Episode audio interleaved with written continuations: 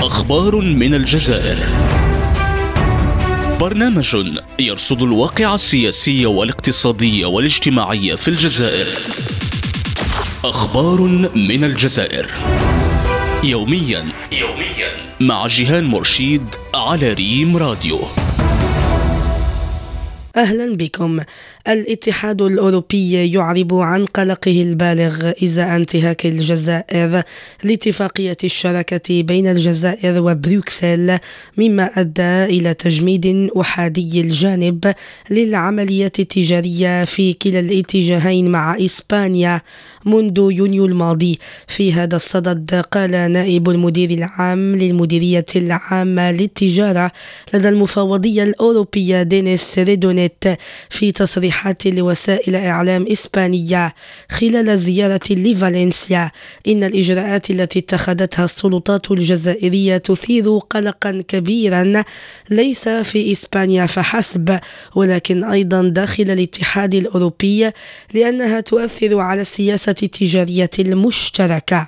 المسؤول الأوروبي أبرز أن الأمر يتعلق بإكراه اقتصادي وسنواصل العمل مع السلطات الجزائرية لمواجهة هذه الإجراءات وإلغائها مضيفا أن هذه القضية مقلقة للغاية ومعقدة جدا ولها أبعاد تجارية وسياسية.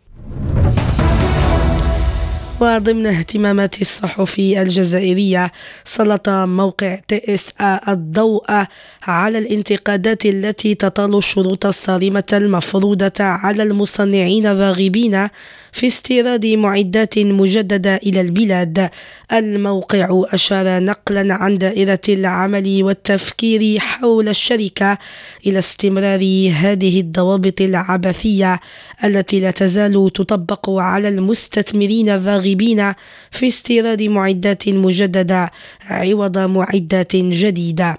وبحسب المصدر ذاته فإن مركز الأبحاث الجزائري يدين هذه الآلية البيروقراطية البحتة ويتحدث عن عقبة حقيقية فرضتها الضوابط الخاصة باستيراد المعدات الصناعية المجددة.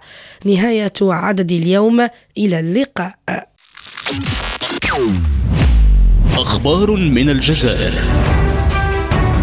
برنامج يرصد الواقع السياسي والاقتصادي والاجتماعي في الجزائر. أخبار من الجزائر. يوميا يوميا مع جيهان مرشيد على ريم راديو.